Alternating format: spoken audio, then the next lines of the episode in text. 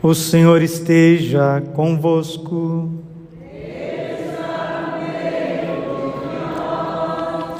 Proclamação do Evangelho de Jesus Cristo segundo Mateus.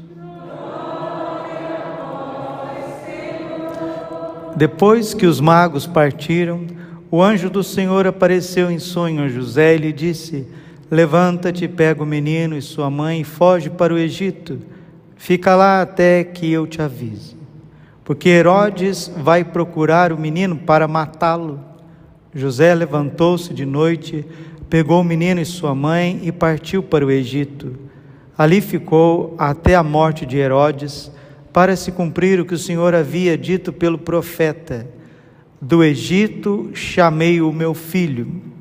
Quando Herodes percebeu que os magos haviam enganado, ficou furioso, mandou matar todos os meninos de Belém e de todo o território vizinho, de dois anos para baixo, exatamente conforme o tempo indicado pelos magos.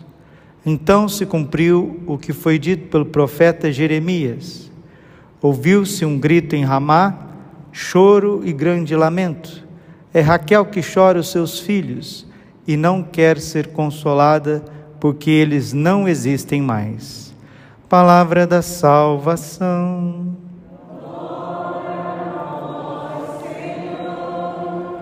Ave Maria, cheia de graça, o Senhor é convosco. Bendita sois vós entre as mulheres. Bendito é o fruto do vosso ventre, Jesus. Santa Maria, Mãe de Deus, rogai por nós, pecadores agora e na hora de nossa morte. Vinde, Espírito Santo, vinde por meio da poderosa intercessão, Maculado Coração de Maria, vossa amadíssima esposa. Podemos sentar um pouquinho. Jesus, manso e humilde de coração. Celebrar a memória do martírio dos santos inocentes é celebrar a sabedoria de Deus que permite que crianças, sem ainda abrir a boca, possa louvar Jesus da forma mais perfeita, não com os lábios, mas com a própria vida. A vidinha dessas crianças estima-se em centenas, alguns historiadores dizem que passa de, de mil crianças, porque foi ao redor de Belém não somente na pequenina Belém, mas ao redor, ao redor de toda Belém. Crianças pequenas, recém-nascidas, até dois anos. Com certeza também, na fúria dos algozes, deve ter matado mulheres grávidas, crianças que estavam para vir a este mundo. Que sacrifício horrível! Que esses inocentes, santos inocentes, passaram por Jesus. Eles inauguram o sacrifício de tantas crianças que não vieram à luz, porque foram matadas no ventre de suas mães. E o crime mais hediondo que existe na face da terra é esse: quando um adulto, às vezes os próprios pais, tiram a vida dos filhos no ventre. Esse pecado terrível de matar as crianças no ventre, esse pecado clama pela justiça divina.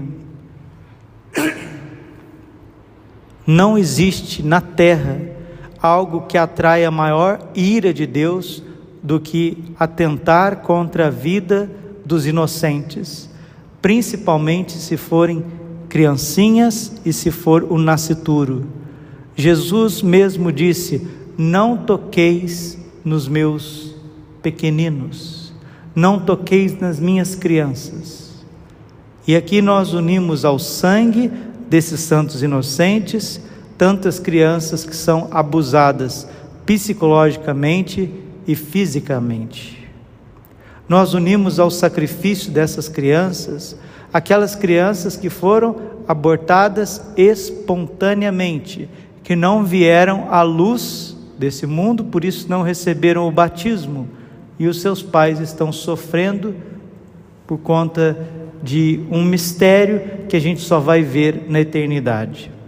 Por que, que os nossos pais, por que, que nossos avós, bisavós perderam crianças espontaneamente? É um sacrifício, porque esses fetos, eles possuem alma, e a alma é eterna. E mesmo sem ser batizada, porque aquela família era católica e desejava aquela criança, desejava o batismo, Deus, no seu infinito mistério e sabedoria, na sua misericórdia infinita, Ele sabe dar, dar bom termo a essas crianças que não vieram à luz, que não nasceram. E aqueles que nasceram e depois, ainda pequeninos, chegaram a sofrer tantas situações e não estão entre nós. Quantas criancinhas que morreram com quatro meses, um ano, um ano e meio, dois anos. Esse sofrimento desses bebezinhos, dessas crianças, eles clamam diante de Deus, em dois motivos. Primeiro, por justiça, e clamam também para que Deus tenha misericórdia de seus pais, porque muitos tiraram a vida. O que é a Eucaristia? O que é a missa para um padre é a vida íntima para o casal. Sim, a vida íntima para o casal, ela deve ser dotada e carregada de toda a responsabilidade do mundo, porque é na intimidade do casal que Deus coloca a mão no útero da mulher e ali vem a vida. Então, o que o casal tem de mais responsabilidade é a sua vida íntima a sua sexualidade, a sua afetividade. Por isso, o Papa Pio XII dizia que a cama, o leito do casal, no santo matrimônio, é o altar da igreja doméstica.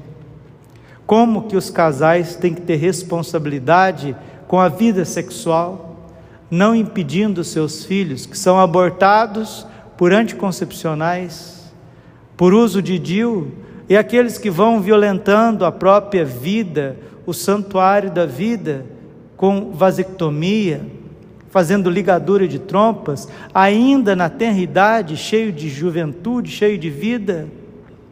Isso atenta diretamente contra o quinto mandamento: não matarás, não matarás.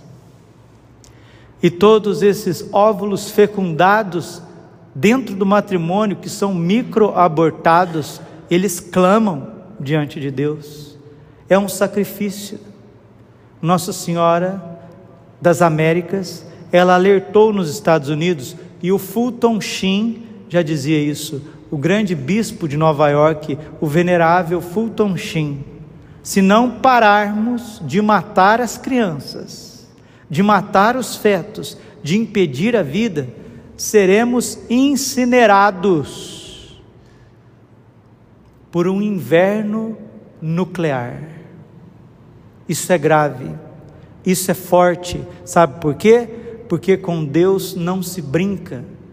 Deus deu ao homem a capacidade de gerar filhos, e quando o homem, na sua liberdade, mata os seus filhos, impede a vida, e principalmente de forma hedionda, burlando as leis, porque qualquer lei, desde a Grécia antiga, deve prezar pela vida, pela vida. A ética é essa, a vida acima de tudo, desde a concepção natural até a sua morte natural. E o que que o homem moderno está fazendo? À custa de uma falsa ciência, de uma pseudociência, está usando a inteligência e os dons que Deus deu a ele é lógico, num pacto macabro com os demônios para destruir aquilo que Deus criou. Na primeira carta aos Coríntios, no capítulo 3, São Paulo diz assim: Aquele que destruir o templo de Deus, Deus o destruirá. Sim, é Bíblia, é palavra de Deus, é revelação.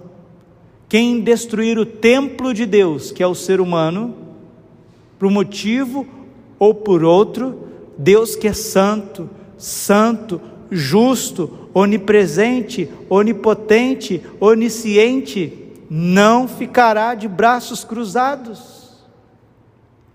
A Virgem já disse em várias revelações, em várias aparições: ai daqueles países que aprovarem o aborto, ai daqueles países, ai daqueles governantes, ai daqueles juristas, ai daqueles advogados, ai daqueles médicos que matam as crianças, ai.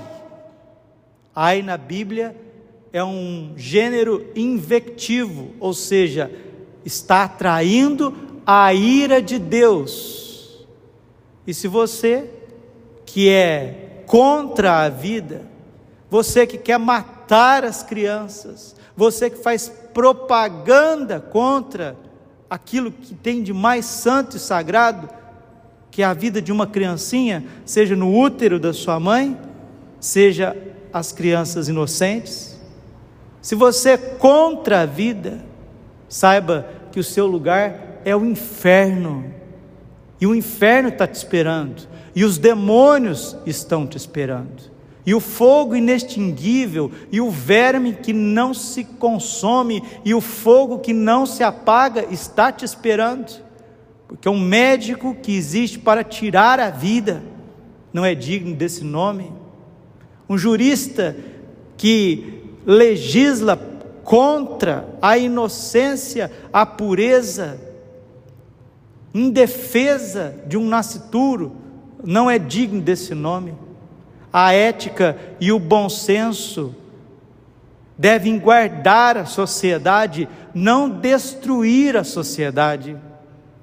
Nem os demônios articulam, se reúnem para destruir a si mesmo. E o ser humano é capaz de fazer um plebiscito, uma reunião, uma constituinte para matar crianças inocentes. A palavra de Deus hoje, ela clama, ela clama, ela clama para que nós tomemos juízo e nos arrependamos enquanto ainda temos tempo. Então se cumpriu o que foi dito pelo profeta Jeremias, Mateus capítulo 2, versículo 17: Ouviu-se um grito em Ramá, choro e grande lamento. É Raquel que chora os seus filhos e não quer ser consolada, porque eles não existem mais. Defendamos a vida. Evangelho Vitae é o evangelho da vida. São João Paulo II foi um arauto da vida. E depois que o Papa São João Paulo II passou deste mundo ao Pai, fez a sua Páscoa, a sociedade humana e as instituições estão ruindo.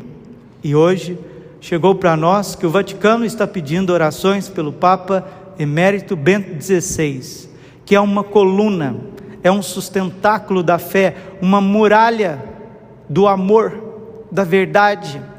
E a hora que esta coluna for retirada, preparemos Preparemos para viver as grandes tribulações que Nossa Senhora sempre nos alertou se não nos convertêssemos. Se os países, as nações, os governantes, os clérigos não mudassem de mentalidade, não crescem com todo o coração, força, alma, entendimento no Evangelho, isso teria consequências, dizia o Papa Bento XVI, que nós podemos abrir certas portas depois nós não conseguimos fechá-las. Precisamos obedecer a Deus, a lei natural, os santos mandamentos, a ética, o bom senso. Senão o sangue dos inocentes clamará por justiça e fogo cairá do céu. Deus já interviu nesta terra várias vezes. Você acha que Ele não vai intervir na nossa geração? Esta geração clama pela intervenção divina. Graças a Deus ainda temos almas que dia e noite se imolam diante de Deus, pessoas que vivem nas, nas camas, nos leitos, oferecendo as suas próprias vidas, virgens consagradas, inocentes, oferecendo-se pelos sacerdotes, padres que trabalham, se entregam, e principalmente criancinhas, por serem batizadas e muitas criancinhas dessas rezando, oferecendo a sua vida, a sua pureza, Deus pode aplacar tantas situações que estão para cair sobre as nossas cabeças. O ano de 2023, que entra agora, será um ano pesado, um ano difícil. Um dia, Jesus apareceu para uma beata italiana chamada Ana Maria Taigi. Ana Maria Taigi teve revelações proféticas daquilo que aconteceria com a igreja antes do triunfo do coração imaculado, durante o triunfo e depois do triunfo. Ela era uma mãe de família, costureira, semi-analfabeta, não perdia nenhuma missa. Ela dizia assim: Eu prefiro perder a minha vida do que perder voluntariamente uma única santa missa. Deixava os seus filhos, seis filhos, com aqueles que eram mais velhos, das crianças, e corria na igreja mais próxima da sua casa, em Roma, para que ela pudesse adorar o Santíssimo, participar da missa e receber a divina Eucaristia, sempre em estado de graça, oferecendo-se pelo Papa e pela Itália. E Jesus aparecia para ela na casa dela, mostrando tudo o que vai acontecer. Se uma editora católica quiser realmente fazer uma boa ação e traduzir e publicar o livro da beata Ana Maria Taide, se alguém puder financiar essa tradução, vai fazer um bem enorme para o catolicismo e para a sociedade, porque ali tem revelações maravilhosas que estão em uníssono com La Salete, com Fátima, com Garabandal, com as profecias dos santos, com o Diário de Santa Faustina, com o livro azul do Padre Gobi, do movimento sacerdotal mariano mostrando tudo que irá acontecer, os dez segredos de Medigore que desencadearão a justiça de Deus nesses tempos, tempos bélicos, tempos difíceis, tempos de inversão de valores como a gente não viu igual, desde que o homem habita sobre essa terra, e Deus está preparando. E Jesus disse à beata Ana Maria Taide, falou: "Minha filha, Enquanto você viver, as sociedades secretas não tomarão conta da Itália. E de fato, enquanto aquela mulher viveu, a Itália foi protegida. Só foi ela fechar os olhos, fizeram tudo o que fizeram contra a Itália, contra os estados pontifícios, e veio Mussolini, e a Itália está toda fragmentada até hoje. João Paulo II foi, o mundo virou de cabeça para baixo e a hora que o Bento XVI, esta coluna profética, fiel da verdade, esse teólogo católico profundo, sincero, humilde, a hora que ele for retirado, o que irá acontecer? Padre Jonas foi retirado.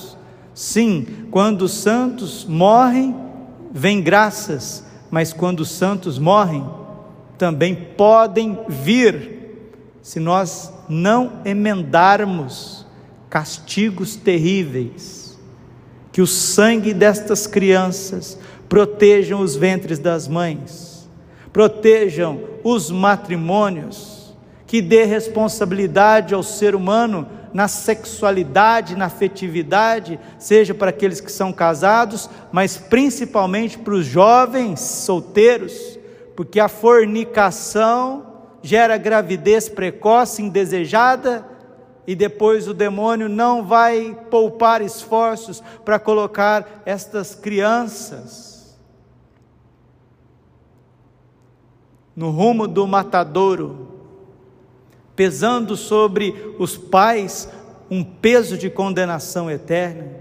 Senhor, misericórdia. Nossa Senhora, misericórdia. São José, misericórdia.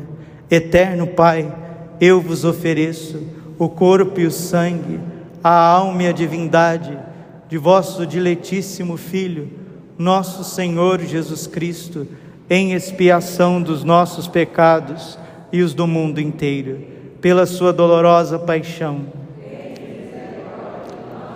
Pela sua dolorosa paixão. Pela sua dolorosa paixão. Ó sangue e água que jorrastes do coração de Jesus, como fonte de misericórdia para nós, eu confio em vós. Deus Santo, Deus Forte, Deus Imortal, tende piedade de nós e do mundo inteiro. Deus Santo, Deus Forte, Deus Imortal, tende piedade de nós e do mundo inteiro. Deus Santo, Deus Forte, Deus Imortal, tende piedade de nós e do mundo inteiro. Jesus, eu confio em vós. Jesus, eu confio em vós. Jesus, eu confio e espero em vós. Santos inocentes, rogai por nós.